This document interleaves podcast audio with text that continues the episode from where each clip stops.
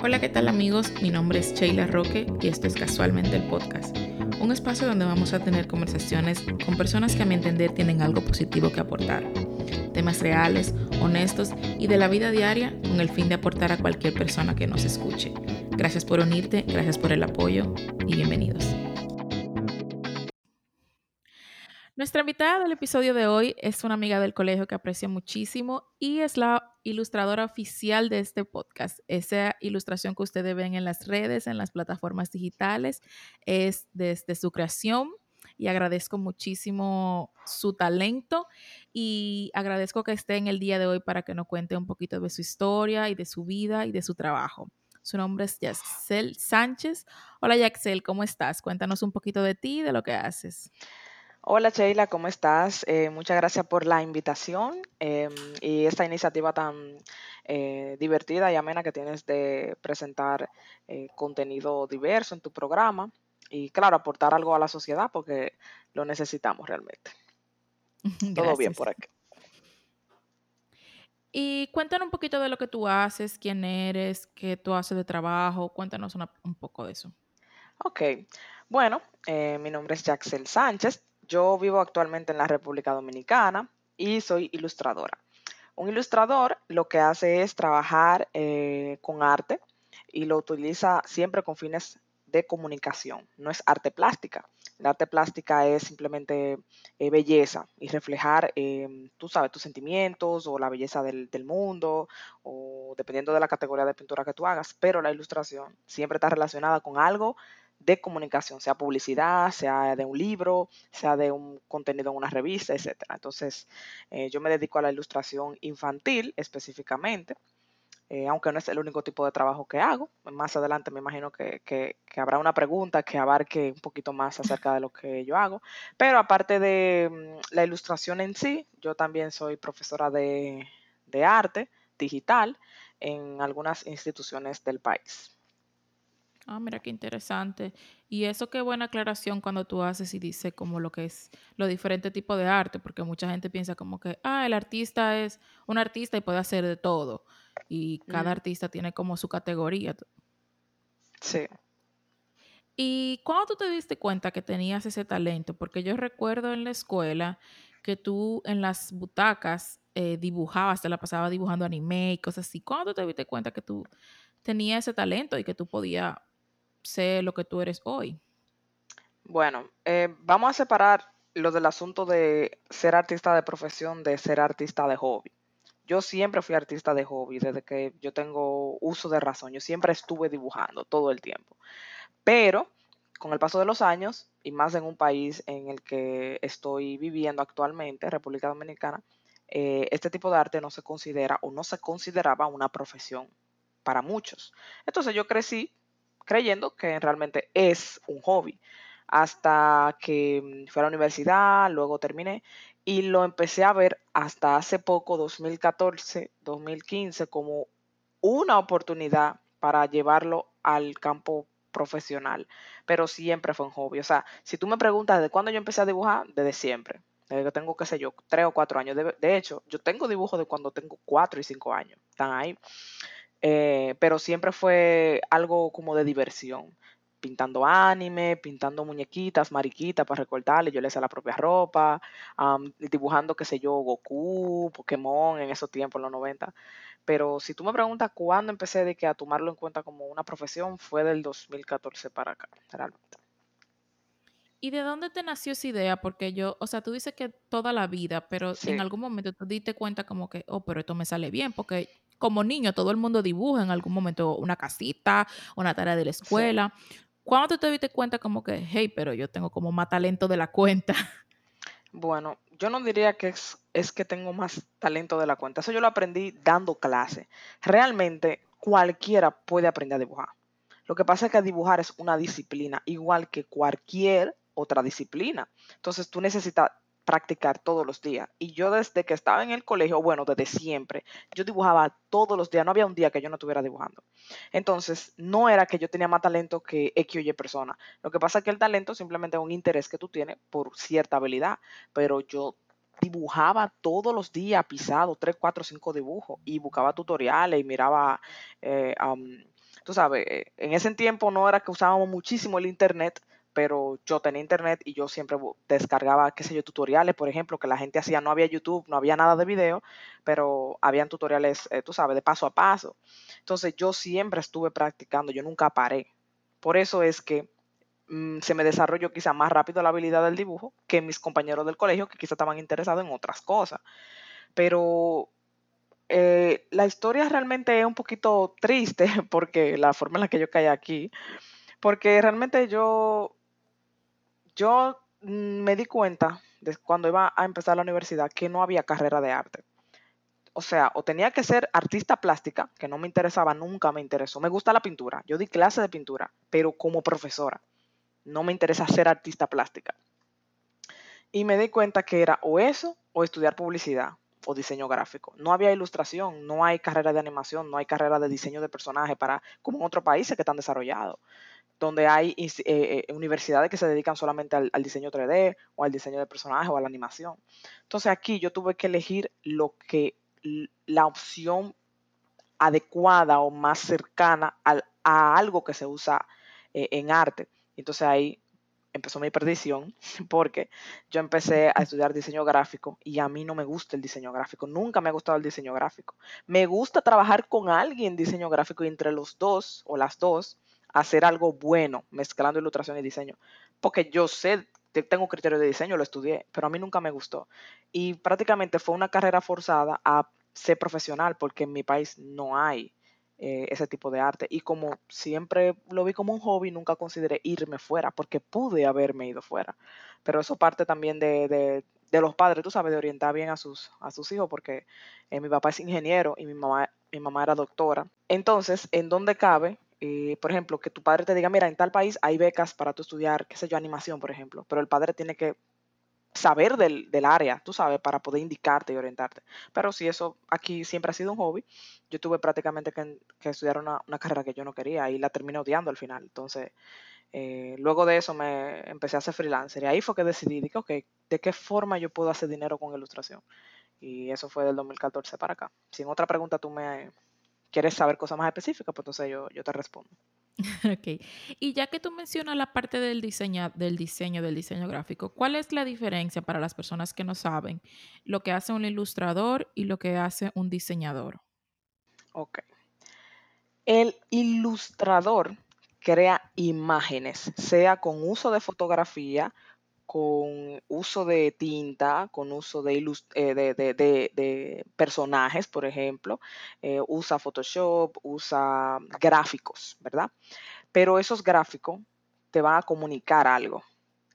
El diseño gráfico puede hacer uso de esas imágenes para su trabajo de diseño. O sea, el diseño es un conjunto de reglas que hacen que un trabajo visual se vea bien, y se utiliza para, por ejemplo, diseño editorial, que es la forma correcta de hacer un libro, por ejemplo, eso tiene medidas, tiene patrones, tiene eh, formatos, tiene manejo de color, eso es técnico. La ilustración es más artístico, más práctico el diseño gráfico se encarga de que lo que tú hagas en ilustración quepa dentro de lo técnico. O sea, tú me hiciste esa ilustración, pero déjame ver si me cabe en esta área del, libro, en este párrafo, entre tanta palabra y esta palabra en el ejercicio tal, con este color, y tengo que transformar esa imagen para cuando lo impriman queden bien los colores, por ejemplo. El diseño gráfico es muy técnico y la ilustración es muy artístico.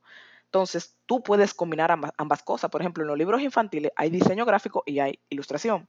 El diseño gráfico hace que el libro tenga tanta cantidad de páginas que cuando se impriman la página queden la primera con la última, la segunda con la penúltima, para que cuando ese libro eh, eh, lo grapen, por ejemplo, queden bien organizadas. El diseño gráfico pone el texto, pone el tamaño del texto, si es legible, si es para niños más grandes, si es para adultos más pequeños, si es un cuento infantil tiene tanto punto de, de márgenes. Hablando de márgenes, te dice cuáles son los cortes de la página cuando vayan a, a, realizar el libro que no se te corte ninguna ilustración, porque el diseño gráfico puede hacer uso de la ilustración, pero no al revés. O sea, cuando tú haces ilustración, muchos de los conceptos de diseño gráfico e ilustración son compartidos, porque por ejemplo la teoría del color lo comparten los dos, pero en ilustración tú no haces uso de la tipografía, al menos que tú seas un artista de lettering, que eso es otra cosa. Es como otra rama de la ilustración, el lettering Parecería que diseño gráfico, pero no. Entonces tú sientes en cierta parte de que lo estudiar, haber, haber estudiado diseño gráfico te sirve un poco como ilustradora, por lo menos eh, a nivel, qué sé yo, laboral o algo así. Eh, bueno, en mi país ha sido una oportunidad porque así yo me aseguro de que con quien yo voy a trabajar lo haga bien la parte de diseño y trabajemos en conjunto. Por ejemplo, si yo estoy haciendo un libro con una persona que ha tocado o un material para una campaña, ponte qué sé yo, de UNICEF o, un libro para, para un, colegio, yo puedo trabajar con esa persona y decirle, mira, vamos a hacer estas ilustraciones de este tamaño porque el libro tiene tanta página y después no nos caben. Yo, yo tengo criterio de diseño, pero si tú me hubieras puesto a elegir entre irme a otro país o simplemente eh, em, no haber estudiado diseño gráfico, yo no hubiera estudiado diseño gráfico, porque el diseño gráfico nunca me ha interesado eh, como profesión. Pero me ayuda ahora en la circunstancia porque hay que hacer uso, ¿verdad?, del conocimiento. Pero si yo no hubiera eh, estudiado diseño gráfico, no significa que no hubiera sido buena ilustradora, son dos cosas diferentes. Ok. ¿Y cuál, es tu, cuál tú crees que es el reto más grande? Porque tú sabes, eh, obviamente ya tú estableciste que vives en República Dominicana, que es un país que ha avanzado mucho, pero el arte todavía le falta, le falta y no tiene ese, como tú dices, en la universidad no hay tanta carrera de arte o son difíciles conseguirla. ¿Cuál tú crees que es el reto más grande para tú como ilustradora poder ejercer en RD? Bueno, yo vivo en el reto, o sea, el reto todos los días, eso nunca acaba. ¿Cuáles son los retos? eso, eso nunca acaba, o sea, el reto de la vida. ¿Por qué? Porque hay varios problemas que son muy, muy grandes aquí en el país. Primero, no hay suficiente empresas que trabajen con ilustración. Hay, las editoriales que hay aquí se cuentan con una sola mano. Las agencias publicitarias no hacen uso de ilustración frecuentemente, eso que cuando hacen una campaña así que tiene ilustraciones, es muy raro. Eh, no hay compañías de videojuegos, no hay estudios de animación, no hay estudios de cómic, que por ejemplo hay un grupo de personas que le interesa esa rama. ¿Qué significa? Que nosotros que en República Dominicana tenemos pocas oportunidades porque no hay suficiente demanda de ilustraciones. Entonces, lo que habemos, tenemos que llegar a un cierto nivel de, conocimiento y de estética para que te busquen a ti frecuentemente. A mí me va bien porque yo hago muchas cosas, pero yo creo que es el reto principal. No hay industrias aquí que, que tengan el crecimiento necesario como para demandar suficientes ilustradores. Entonces hay mucha gente que se queda fuera de trabajos que no encuentran porque quienes ya sabemos y tenemos experiencia, lo tenemos. Eh, claro, eso depende del estilo también, porque no todos dibujamos igual, pero yo, por ejemplo, soy un camaleón, yo me adapto. Entonces, el adaptarse tiene sus ventajas. Entonces, yo creo que sea una de las eh, de los retos que hay aquí, lamentablemente. Y lo otro es que hay un asunto que hay que tener carácter aquí, porque aquí se entiende que tú ser artista es que tú eres menos profesional que cualquier otra persona. En, mí, en el tiempo que yo tengo trabajando ilustración, que apenas son seis años, y, profesionalmente así de que en, un tope vamos a suponer de crecimiento, ponte que son cinco, no más de cinco, porque en, el 2014 yo todavía no, no, no, estaba, no había conseguido trabajo. Eh, pero creo que el reto principal es que la gente no te mira como mira a un doctor o como mira a un ingeniero. A ti te miran como el tipo o la tipa que hace dibujitos. Yo me fui de mi casa por, por una presión que yo tenía porque yo no podía trabajar sin que vinieran a decirme que me busco un trabajo de verdad. Yo podía llevar un, cheque de dos mil dólares, que aquí eso es mucho, y mira, me estoy ganando tanto. No, eso no es trabajo, por ejemplo. O que yo esté trabajando un día en pijama, porque yo trabajo en mi casa, que en otros países eso es normal, pero aquí no. Aquí, ahora con el COVID, la gente entiende que eso es normal y puede ser posible, pero hace tres años o, cuatro años tú estás sentado en una computadora eh, dibujando muñequitos, eso no es un trabajo. Entonces había una presión que no hay forma de, de, tú como darle a entender a esa persona que es algo que tú haces productivo que él se necesita. Y se vive a diario en muchísimos sitios que te miran por debajo, te quieren, qué sé yo, te, hablan de una manera que es diferente.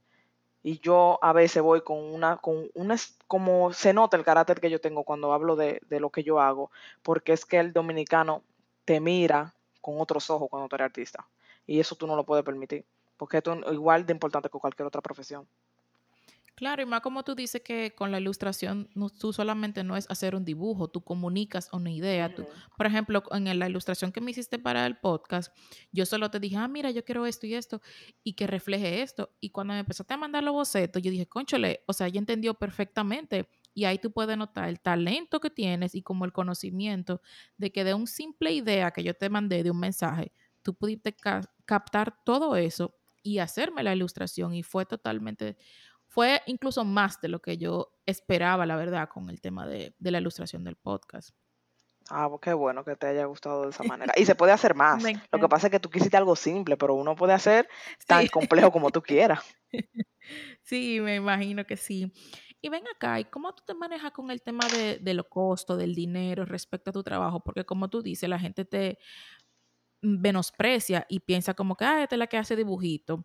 Y por eso te pueden querer pagar menos y eso. ¿Cómo tú manejas esa parte de, del dinero con respecto a tu trabajo? Bueno, al principio, ¿verdad? Como, como cualquier persona que está empezando algo nuevo, algo que nunca ha hecho a nivel profesional, tú no sabes lo que está pasando en el país. O sea, no hay reglas, no hay una asociación, no hay en la universidad una orientación de tú preguntarle a alguien cómo se, se, maneja en asunto de profesión. Entonces, al principio yo aceptaba lo que me dieran porque yo necesitaba saber dónde estaba parada, pero yo no sé dónde voy. Entonces, yo iba, ah, son tantos, ah, no, perfecto. Entonces, cuando ya yo había hecho cinco o seis trabajos, entonces yo evaluaba, yo decía, ok, este me está pagando más que aquel. Por ejemplo, A me está pagando menos que B. Eso significa que B, yo tengo que ponerme ahora a la altura de B. Y el A, cuando vuelva con su precio, va a decir que no, que no es posible.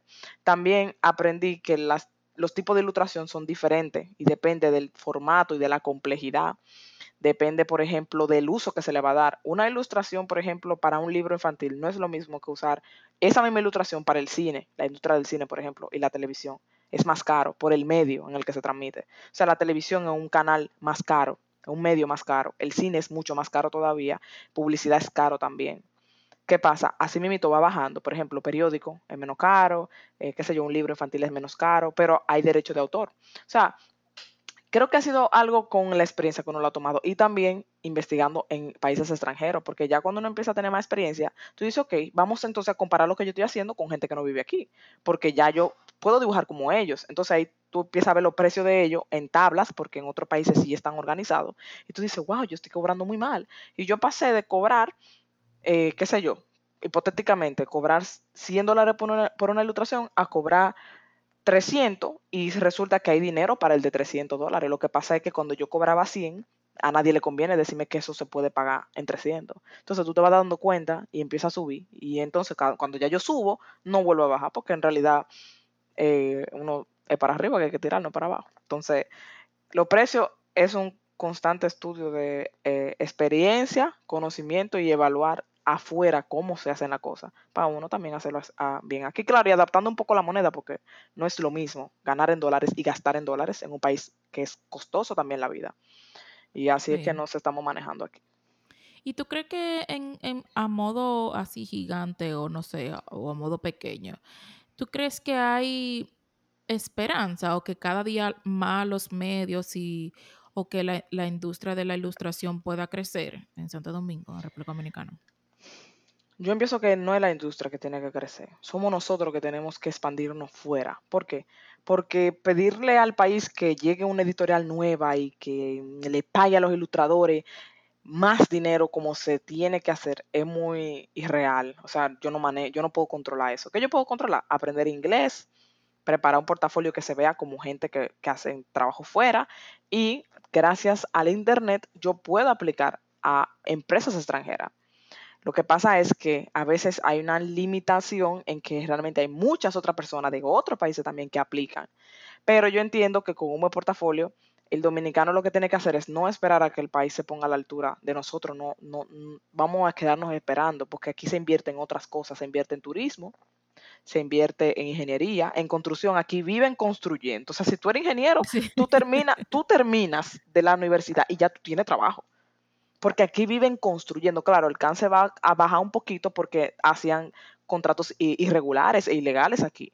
Y entonces venían los problemas de que se hacía mucho dinero construyendo, pero era dinero sucio.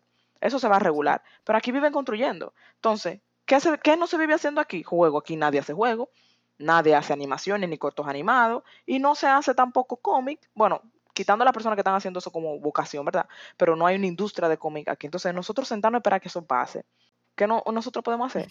Que es lo que estamos haciendo muchos de los artistas ahora, preparándonos para competir, para competir fuera, mejorando el inglés, mejorando las habilidades y hacer listado de empresas, porque todas están abiertas a recibir freelancer y personas con trabajo remoto, porque ya eso es una realidad en otros países. Aquí no, pero fuera así. Entonces, eso es lo que estamos haciendo todos los ilustradores ahora. Nos estamos enfocando en trabajar fuera. Aquí uno hace su trabajo, pero eventualmente eh, vamos a, enfocarnos en, en, cosas más grandes y proyectos de mayor relevancia. Y qué triste que tú, como dicen, que, o sea, nadie profeta en su tierra. Qué triste que haya que salir de tu propio país porque no tienes trabajo o porque lo que te gusta y lo que eres buena, porque doy fe y testimonio de que eres buena en lo que haces, que tú tengas que irte por otro lado a hacerlo, porque aquí no se pueda, o más bien allá en Santo Domingo. No es que no se puede, tú no puedes vivir de esto, porque si tú, estás, si tú estás en tu casa con tu padre y tú haces trabajo y no tienes ninguna responsabilidad, tú puedes estar bien así por un tiempo. Pero son muy pocos los ilustradores que pueden decir yo vivo solo, pago mis cosas solo, me mudé solo y, resuelvo todo solo y me queda dinero para irme de viaje. Eso es muy difícil, porque como te dije, hay tan poca eh, eh, demanda de, de, proyectos, o sea, ellos no van a buscar ilustradores, que uno tiene que hacer muchas cosas al mismo tiempo, como quizá dar clase en un sitio, hago talleres de pintura en otro, grabo unos cursos en línea en otro y me pongo a, eh, ilustrar cuentos para niños y hacer campaña publicitaria. O sea, yo estoy en cinco áreas. Cuando yo quisiera tengo una nada más. Entonces aquí todos estamos jugando en Very Hard. Aquí se juega en Very Hard. Los animadores, lamentablemente, lo que están animando eh, eh, quizá banners publicitarios, cuando esa gente quisiera estar animando películas, por ejemplo. Porque que nadie invierte en películas animadas aquí todavía.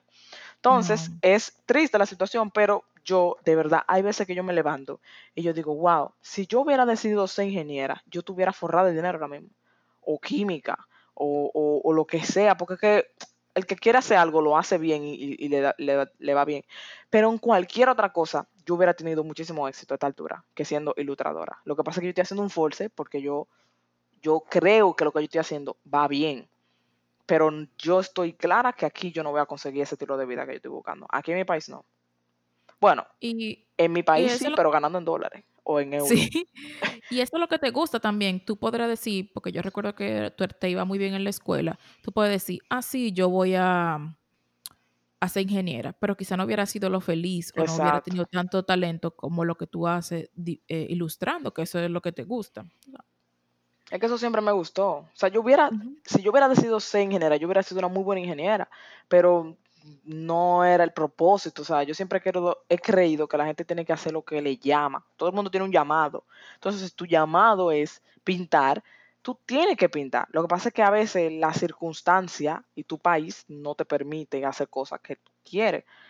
Parte, gracias a Dios que estoy aquí, no en África, porque quizás en África, en una, en una cabañita, no tengo internet, ni siquiera puedo estudiar, no puedo comprar Wacom. Por lo menos mi país tiene un poco más de avance. O hubiera nacido, qué sé yo, en una villa lejísima en China, que están en una montaña, que esa gente todavía están, qué sé yo, cultivando arroz y ordeñando vaca.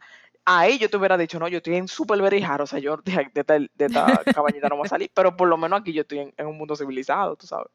Pero yo creo que en este nuevo enfoque que tengo ahora, que quizá tú me lo vas a preguntar en algún momento, creo que estoy orientándome hacia un camino que de verdad yo sé que me va bien. Pero si tú me lo preguntas después, te respondo. Qué bueno, de verdad, yo espero que te vaya bien. ¿Cómo tú, una otra pregunta, cómo tú ayudas a los clientes? Porque si un, cliente va y te dice, ah, yo quiero esto, pero no sabe bien, ¿cómo tú lo orientas? ¿Cómo tú eh, le da un trabajo al cliente que él se siente satisfecho, pero sin él tener una idea completa de lo que quiere? Bueno, en, en realidad, si el cliente no sabe lo que quiere, yo soy quien tiene la ventaja porque yo le voy a dar lo que yo quiera. Por ejemplo, si tú vienes y me dices a mí, Yacel, yo no sé lo que yo quiero, pero yo quiero una muñequita escuchando música en un mueble. Yo te voy a hacer la muñequita como yo quiera, con el estilo que yo quiera, con el mueble que yo quiera, la sala que yo quiera, el audífono que yo quiera, y tú vas a estar satisfecha porque tú no sabías lo que tú querías desde un principio. Entonces, hay clientes que sí, de verdad, hay hasta campaña grande que dicen, yo quiero niños ayudando el planeta y salvando la planta. Y tú te quedas, O sea, hay muchas, 200 mil maneras de yo ilustrar eso. Pero yo no me voy a poner a hablar con el cliente porque en verdad el cliente no sabe aquí en República Dominicana hacer un brief. Si tú haces una película, hay un brief. La película tiene un guion, tiene los, los eh, actores, tiene cuánto va a durar la película, tienen todo, vestimenta, maquillaje y todo. En ilustración no. En ilustración el cliente dice, no, yo quiero una vaca voladora y, y no sé, que sea eh, alienígena. Y tú te quedas, sí, pero hay mucho tipo de alienígena. Tú quieres un alienígena de la tierra, del agua, del mar, de, de, de, de salada, dulce. ¿Tú quieres que vuele? ¿Qué, ¿Cómo va a volar? ¿Tú quieres un dragón? O sea, hay tantas preguntas que uno tiene que hacerle al cliente. Porque él entiende que su pensamiento es objetivo, el de nosotros no, el de nosotros tiene muchas referencias. Es como, tú has jugado esos juegos de, de niños que, que, tú tienes que vestir un muñeco, que hay muchísimo estilo de ropa, muchísimo cabello, muchísimo ojo. Sí, como la mariquita. Sí, nosotros tenemos un reguero de, de, de, como una biblioteca gigante de, de, de resources en la mente, que si tú no me dices lo que tú quieres, yo voy a hacer lo que a mí me convenga, sea por tiempo o por dinero. Porque si tú no tienes mucho um, eh, eh, presupuesto, yo voy a hacer algo que mi esfuerzo sea menos. Si tú tienes más presupuesto, yo voy a hacer, quizás si tú estás claro, algo que lleve más esfuerzo, quizás no, y te engaño, porque eso depende de la ética también. Entonces, ¿qué te quiero decir con esto en conclusión? Cuando el cliente no sabe lo que quiere, es mejor para mí, porque yo, como yo soy ilustrador y yo sé lo que tú quieres comunicar, porque al final hay una idea, yo te voy a hacer lo que yo quiera y me dé tiempo de hacer es difícil es cuando ellos saben que lo que quieren perfectamente, que si tú le pusiste esa muñeca de ese color, dicen, no, realmente yo la quería una tez un poquito más clara, así como caucásica, entonces el pelo es afro, pero no afro, tiene que ser wavy y entonces tiene que brillar, porque entonces, entonces ahí ya uno dura muchísimo. Sí. ¿Y qué es lo que más te gusta de, de ser ilustradora? Bueno, realmente a mí me gusta pintar. A mí siempre me ha gustado pintar y ver que lo que yo estoy haciendo a alguien le sirve para utilizarlo con sus fines comerciales y su propósito educativo. A mí me gusta enseñar, realmente a mí me gusta más enseñar ilustración que yo hacer, porque yo nunca me siento a hacer arte de que mm, me nació hacer esto, déjame, eh, porque hay diferentes tipos de artistas, o sea, yo no soy un artista de los que llenan su Instagram de arte personal para que le compren eso en prints o le compren stickers o cosas así. Lo mío es puramente comercial, con propósito de ser algo, parte de algo más grande. Esto es parte de una campaña, esto es parte de una película, esto es parte de un corto. Lo mío no es de que yo me senté y me inspiré, hice una ilustración bellísima y tú lo puedes usar en tu wallpaper. Yo no hago eso. Entonces, en mi caso, em, yo lo que trato de hacer es utilizar mi arte con propósito más grande, que alguien le, ayude con su objetivo en la vida, porque eso me ayuda a mí.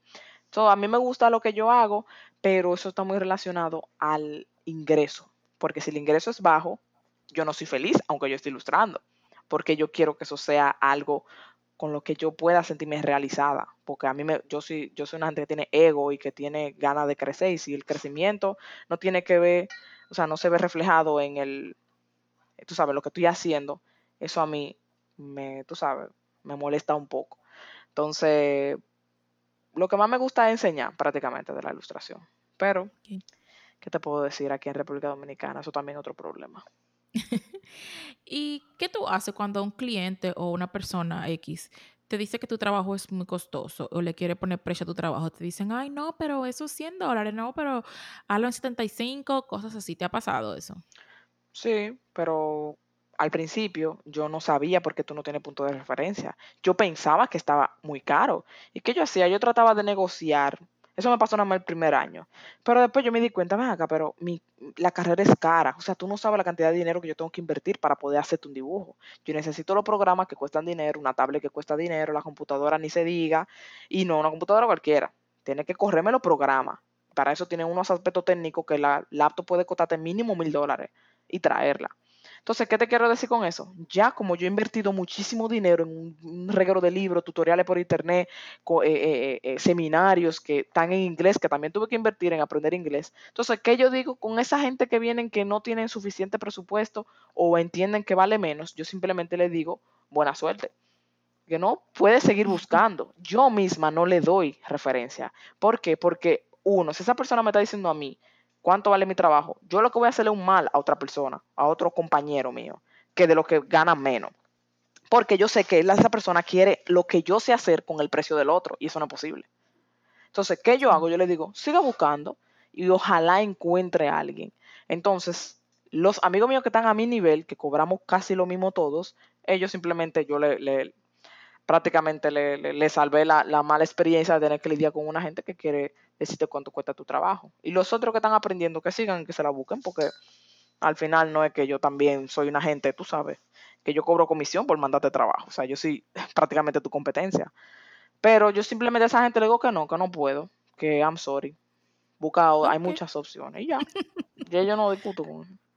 No, porque realmente lo que tú dices, tú tienes que invertir mucho tiempo, poner de tu talento, poner, como tú dices, la computadora, los programas, todos los equipos, el tiempo. Y como, bueno, si tú no puedes pagarlo, entonces... No, otra sorry. gente, no sé. No, a veces, espérate, a veces tú también puedes ser inteligente. Yo le digo, ok, ¿qué, ¿cuánto es tu presupuesto? Porque también hay que tener un poquito de, de en vez de, no déjame no decirlo dominicanamente, hay que tener, hay que ser versátil. Entonces yo le digo a esa persona, ok, ¿cuánto tú tienes? ¿Cuál es tu presupuesto? No, ok, mis presupuestos son, qué sé yo, 300 dólares. Ah, pues entonces yo te puedo hacer algo que cueste 300 dólares. Porque en, el área de nosotros, de los ilustradores, hay mucho tipo de arte y hay, mucho, hay algunos que son más difíciles que otros y llevan más tiempo. No es quitándole mérito al flat design, que, que es simple, que es sencillo. No es quitándole mérito, pero yo sé que eso no me toma tanto tiempo como me toma hacerte, qué sé yo, una ilustración semi-realista. Entonces, si esa persona quiere algo semi-realista y el presupuesto es de flat, yo le digo, no, usted tiene que utilizar algo flat porque lo que tú tienes no va para hacer lo otro. Es como, es como una película. O sea, ¿por qué hay presupuesto para la película y no hay presupuesto para las ilustraciones? O sea, en una película tú no puedes decir, no, yo quiero, yo quiero dragones en esta película. Y yo, tú no puedes tener dragones porque tú no tienes dinero para pagar el estudio que hace eso. Entonces, en otro no, no podía meter dragones en la primera temporada. Esa gente no tenía dinero para eso.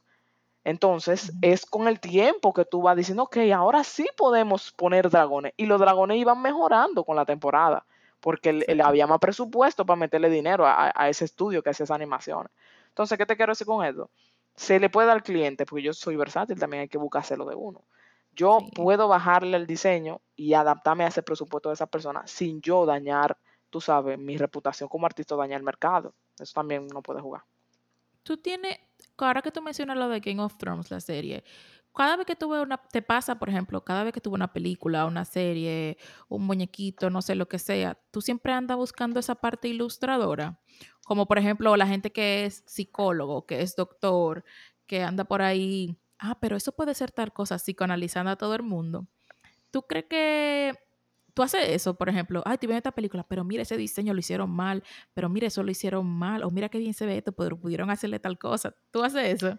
Eh, directamente no, porque las películas que yo veo animadas son de estudio grande y esa gente siempre hacen su trabajo bien. Por ejemplo, Disney, DreamWorks, Pixar, Blue Sky Studio. Toda esa película, yo tengo los libros, porque cada vez que hay una película que me gusta, yo compro el libro, que eso es de la preproducción. Ahí están la gente que dibuja, diseña los personajes, los trajes, los colores, todo.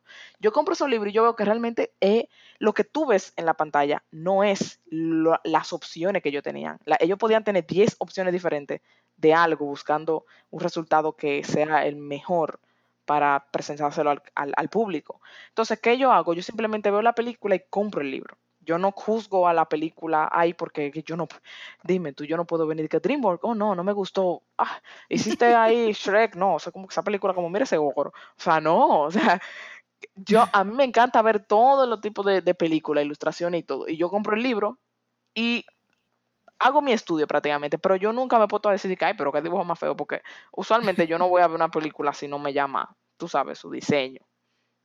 Ok. ¿Y tú tienes algún tipo de ilustración preferida para hacer? Porque, por ejemplo, hay gente que solo dibuja blanco y negro, o que solo dibuja para niños, o solo para empresas. ¿Tú tienes algo preferido o tú, como uno dice, le entra todo? Bueno, eso me... Creo que la respuesta a eso es algo que me... No sé si me ha funcionado o me ha perjudicado a nivel de artista. Yo no tengo un estilo. O sea, si tú entras a mi Instagram, yo, ahí hay como, qué sé yo, 10 o 12 artes que cada uno es diferente.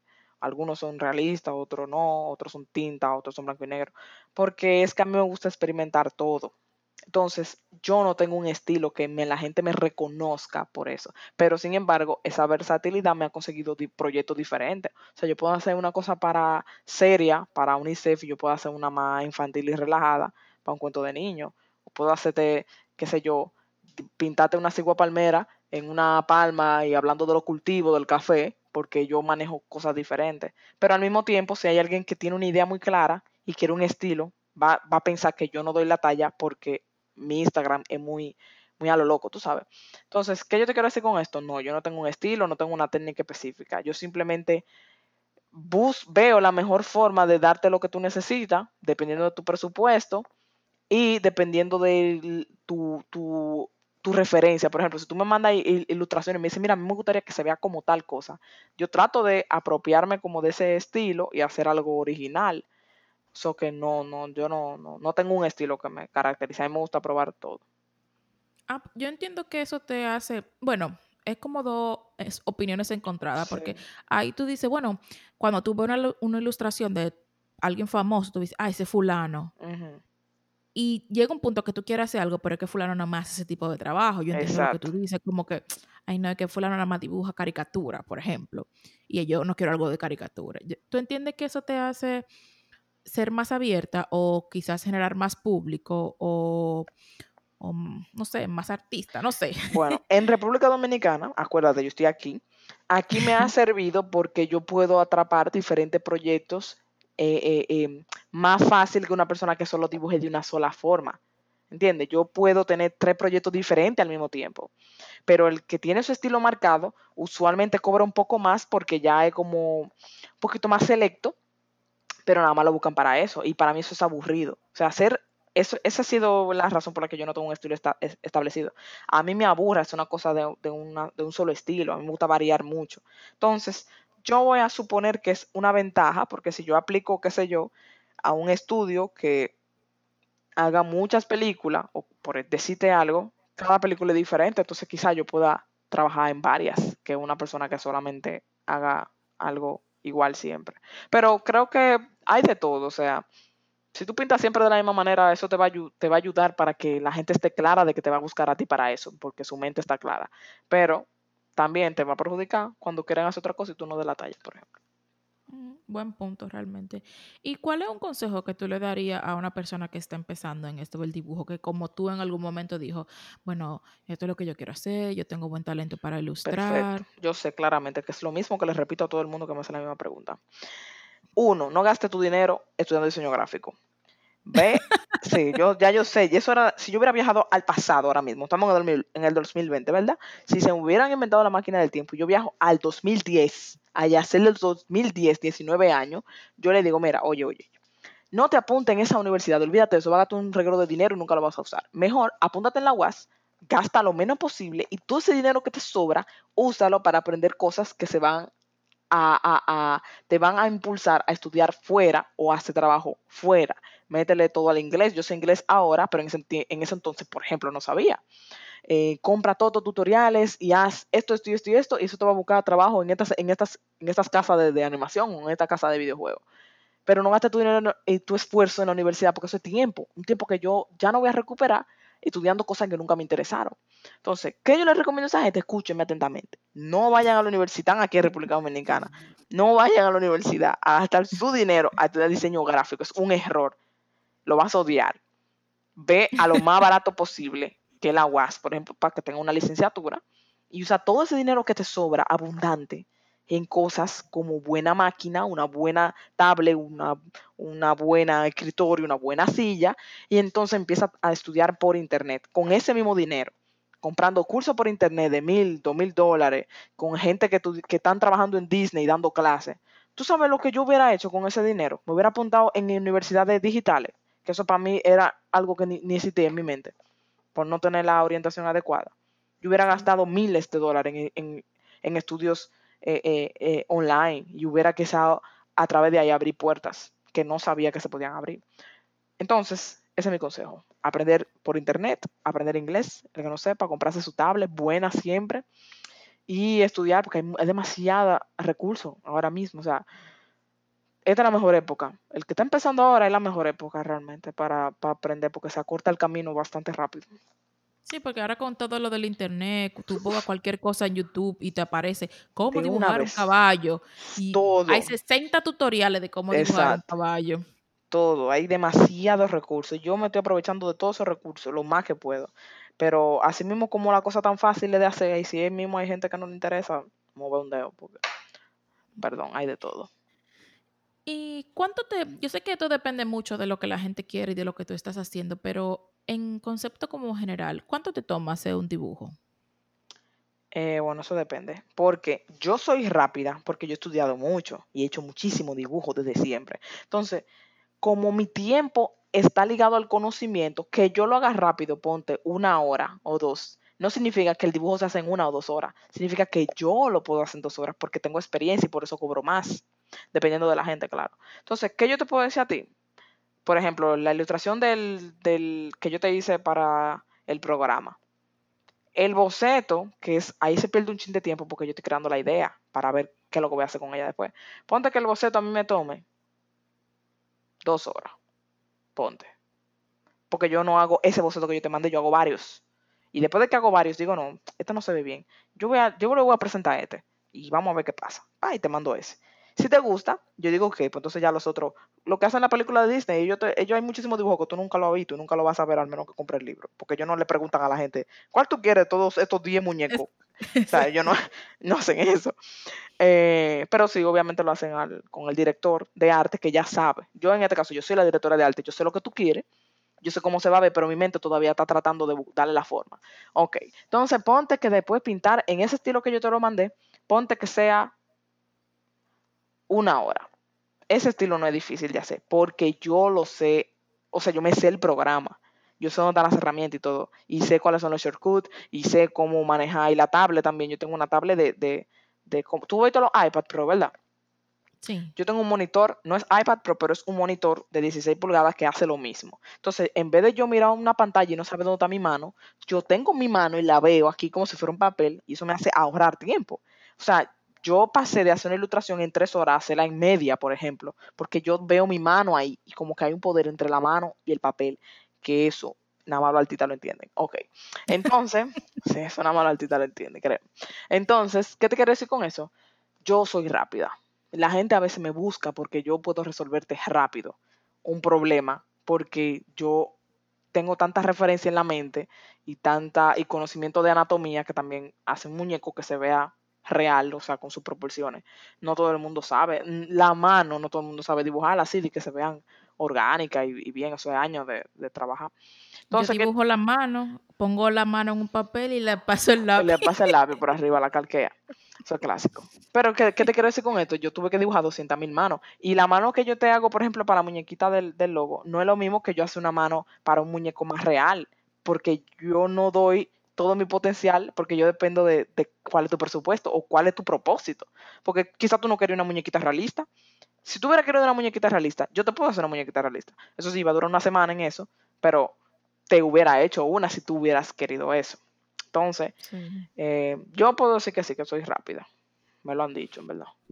¿Y qué es el arte para ti, Yatzel? Bueno, eh, lo, que yo, lo que yo hago es arte pero no es el tipo de arte que tú quieres saber la pregunta. Para mí el arte es una manera de tú expresarte.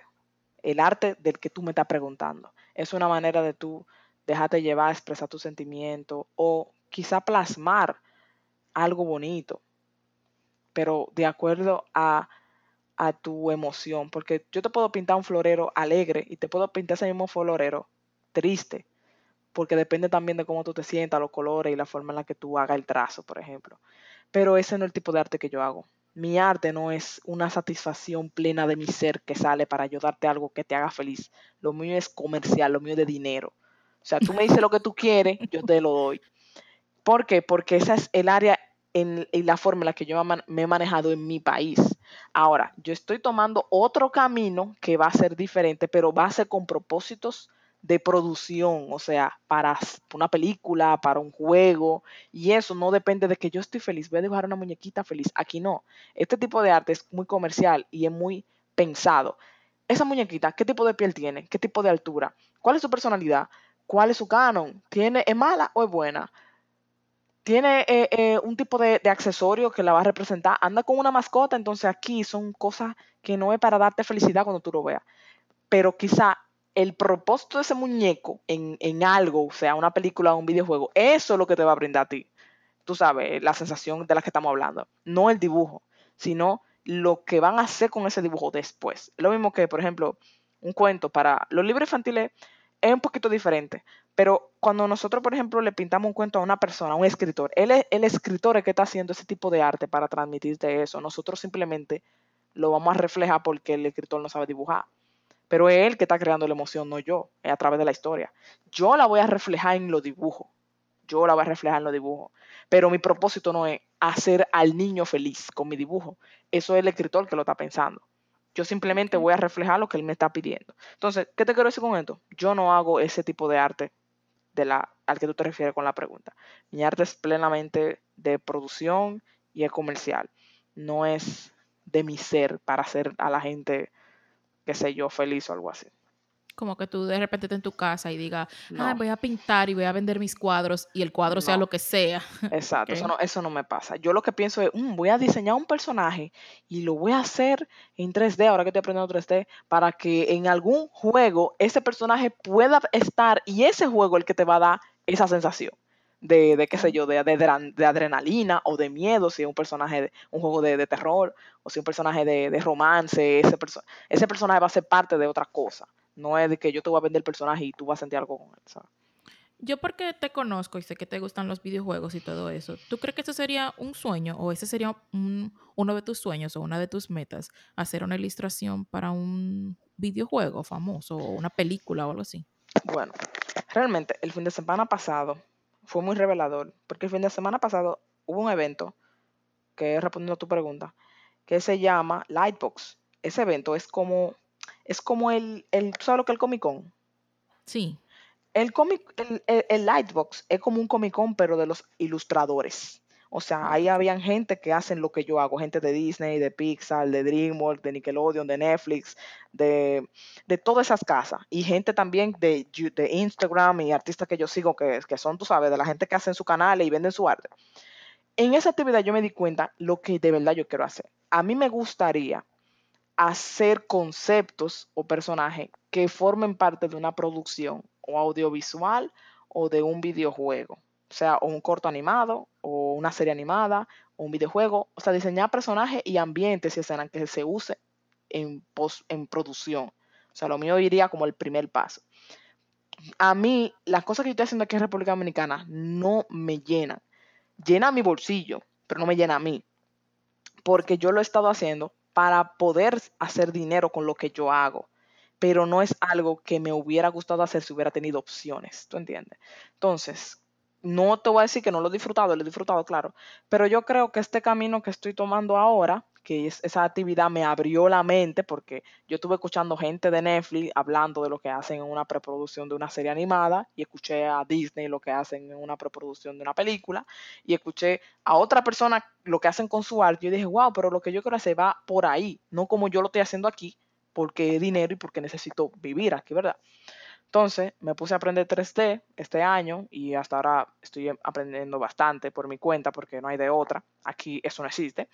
Entonces eh, estoy aprendiendo bastante por internet y yo creo que cuando termine de estudiar 3D y combine lo que yo sé dibujar con el 3D, eso me va a abrir puertas que yo sé que todavía están cerradas es porque yo ahora es que me estoy integrando en ese mundo. Esa puerta siempre estuvo ahí, pero falta toda esta experiencia que tengo de ilustración y de dibujo para, poder llegar como a ese punto. Y si eso pasa, yo podría quedarme en mi país, porque a mí me gusta mi país con todo su desorden, yo podría quedarme aquí y tener trabajos fuera en dólares. Y como el dólar aquí está carísimo, tú supiste, ¿verdad? Entonces, yo me quiero quedar aquí, ese es mi propósito, y trabajar a alguna casa, qué sé yo, de animación, sea para niños, porque yo hago cosas para niños y puede ser que eso sea parte de una animación de, serie de Disney Junior, por ejemplo. En vez de yo estar haciendo cosas para acá, de, de, qué sé yo, libros ahí que no me motivan mucho, quizás yo pueda hacer esos mismos dibujos, pero que lo usen en una película o en una serie, ¿tú entiendes? Pero ese camino es muy ambicioso porque también así como estoy aquí en esta media isla, hay gente en otros países desarrollados, chinos y japoneses y coreanos y todo el mundo, que quiere hacer lo mismo y tiene, me lleva mucho por delante, porque en su país eso es normal, aquí no. Pero vamos a seguir soñando, soñando no cuesta nada. Sí, claro, y yo entiendo que tú estás trabajando por lo menos, por lo menos tú estás haciendo lo que lo, principal, que es trabajando para eh, aprender más, para, como tú dices, tu inglés, eh, aprender 3D y toda esa cosa. O sea que nadie sabe en un futuro. En un futuro no, eso va a pasar este año, pues ya yo lo declaré. Este año, o sea, yo, yo empecé a aprender 3D en marzo, en marzo, ¿verdad? Ya yo he hecho esculturas 3D en mi otra cuenta de Yasasu, pero de 3D. Ya yo he hecho esculturas. Solamente hay un paso que me falta para yo hacer eso y que otra persona lo pueda animar, porque hasta ahora son como, como esculturas que tú nada más lo puedes ver y ya. Pero me falta un paso que lo estoy estudiando todavía, que es para yo poder hacer que otra persona lo mueva, eso mismo que yo hice. Eso me va a tomar par de meses, porque yo, como te dije, ya yo sé inglés, ya yo me sé el programa y yo he estudiado todos los días y viendo video todos los días, ya yo tengo mucho conocimiento. Cuando eso pase, yo voy a empezar a aplicar a estudio pequeño, porque no puedo, yo no lo voy a tirar a Disney, por Dios. O sea, esa gente tienen 200 mil rusos y, japoneses que quieren trabajar ahí, que estudiaron en, en, en, Universidad Fine Arts y estudiaron 3D. Yo no, yo no tengo ningún estudio formal. Entonces, ¿qué yo voy a hacer? Empezar por debajo. Hay muchos estudios de videojuegos. La industria del videojuego y de animación está creciendo muchísimo. Esa gente siempre está falto de, de, de, gente, de, trabajo. Entonces yo me voy a ir por ahí porque ahí que está la espuma. La espuma está creciendo de ese lado. No aquí en RD, es allá que está creciendo. Entonces, es para allá que vamos. De este año no pasa. En el, en el segundo episodio del podcast vamos a hablar de eso. Qué bueno. Eh, y ya para ir cerrándote, quiero hacer una par de preguntas. Si tú tuvieras un superpoder, ¿cuál sería? Volar, así no tengo que pagar dinero para irme de viaje para los sitios. Eso sería tan cool. O sea, de que, ay, loca, yo, yo voy para allá mañana para que grabemos el programa en vivo. Y me pongo mi mochila, no voy a andar con maleta volando. Y me pongo mi mochila y me voy volando y llego. Y ya, eso sería tan cool. Y ¿qué eso me da tanta risa. ¿Qué tú querías hacer de pequeña? Yo solamente quería dibujar. Y ya, eso era lo único que yo quería. Pero después crecí y me di cuenta que el mundo no es tan sencillo y que la gente está muy loca y que en RD nadie dibuja. Entonces empezó el drama y aquí estamos hablando de eso ahora. Si yo hubiera sabido que todo era tan difícil aquí, quizá me hubiera asustado porque es difícil, loca. Pero eh, yo quería dibujar, eso era lo único que yo quería dibujar. Y hacer cosas que tengan que ver con dibujo. Aunque yo era buena en matemática y era buena en lenguaje, no importa nada de eso, y buena en naturales, yo no quería bregar con nada de eso, solamente quería dibujar. Ese era el propósito. De hecho, te voy a hacer una confesión de colegio. Realmente, yo era buena porque yo sí, a mí me gusta competir. Mi único propósito en la vida era ganar la victoria en todo lo que yo hiciera. Ese era mi propósito. Después de que Victoria se fue y todos nos fuimos, ya a mí no me importó nada. O sea, yo, en mi, a mí lo que me mueve es competir y ser mejor que otras personas. Entonces, no era porque yo era mejor que otros, era simplemente que yo tenía un archienemigo a nivel de competencia en el colegio. Entonces, eso era lo que me motivaba. Nadie para lo los sabía. Que no saben, para, los, que no saben, eso, Victoria es otra compañera del colegio que también era súper aplicada, súper buena, súper, súper todo. Y, y, me imagino entonces de esa, es que ella se le está hablando. Sí, en verdad. O sea, tú sabes cuando yo descubrí que lo que a mí me mueve es competir. Y por eso aquí yo me siento un poquito vacía, porque aquí no hay premiaciones de nada. O sea, yo hago un libro y nadie me dice, wow, qué buen trabajo. Simplemente la gente me paga y sale de mí y hacen sus inauguraciones de libro y no invitan. ¿Por qué? Porque el dominicano es así. El dominicano con el ilustrador entiende que tú eres simplemente una parte del proceso, que simplemente te pagan y ya. No es que tú eres tan parte del proyecto como lo es el que lo creó. Aquí no se te da ese reconocimiento. Entonces, esa sed de reconocimiento, yo sabía que yo la tenía desde que yo tenía como seis años. ¿Tú sabes qué pasó cuando yo tenía seis años? En mi, en mi colegio, en ese entonces, que no era el Santiago Apóstol, hicieron unas premiaciones de medalla, porque también daban medalla. Y cuando yo vi que yo no gané una medalla y que otro niño sí, yo dije, ¿pero por qué? O sea, ¿por qué él y yo no? Entonces después yo fui a mi casa y me quillé y yo dije, no, pero ¿por qué él, ganó medalla y yo no? Es como que se me metió una obsesión en el cerebro de que ese niño no podía ganar medalla y yo no. Y entonces me empecé, me empecé por ahí. Y tú sabes qué? Me fui tan lejos en, ese, en esa mentalidad de, competir que ahora mismo realmente yo he compitiendo conmigo que yo estoy. Digo, ah, aprende 3D. ¿Por qué, ¿Por qué ese youtuber sabe 3D y yo no? Entonces me meto, me meto en YouTube a buscar tutoriales y dije, pero, pero eso es como muy fácil. Déjame comprarlo en tutorial. Entonces lo compré un tutorial de 30 dólares. Y digo, pero pero eso lo hago yo. Entonces, después que lo hago, digo que ya salí de ti, ya yo sé hacer lo que tú haces. Y después busco otro que venga, pero, pero este como que lo hacemos bacano. ¿Y cómo lo hace? Entonces, entonces eso mismo es lo que me hace, hace cosas más bacanas siempre. Como que necesito mejorar, pero aquí no hay reconocimiento de nada. Entonces tengo ese pequeño vacío, no hay medallas para mí. Dame una medalla por el, por el podcast, por la imagen. Yo, algo, eh, yo voy a hacer algo y te lo voy a mandar. Ya sé, mira tu medalla. y ya la última pregunta que te quería hacer. Un buen consejo que te han dado, ¿cuál sería? Consejo. Bueno, han sido consejos más malos que buenos. O sea, hay mucha gente que ha querido que yo deje esto. Que tú no deja, que es muy difícil, que uno está al borde como de, de lo, de lo, tú sabes, de lo básico. No hay crecimiento en mi país, no hay crecimiento. Pero hay otra persona que de consejo que me han dado es que me han orientado a ver que fuera hay más oportunidades, que yo no las veía porque yo no sabía. Entonces, hay personas que sí que han sido clave, que me han dicho, mira, tú eres buena haciendo tal y tal cosa, mejor hazte un curso de esto y cuando tú sepas eso, vamos a hacer un portafolio, hacer tal cosa, porque aquí eso no va a suceder por ahora.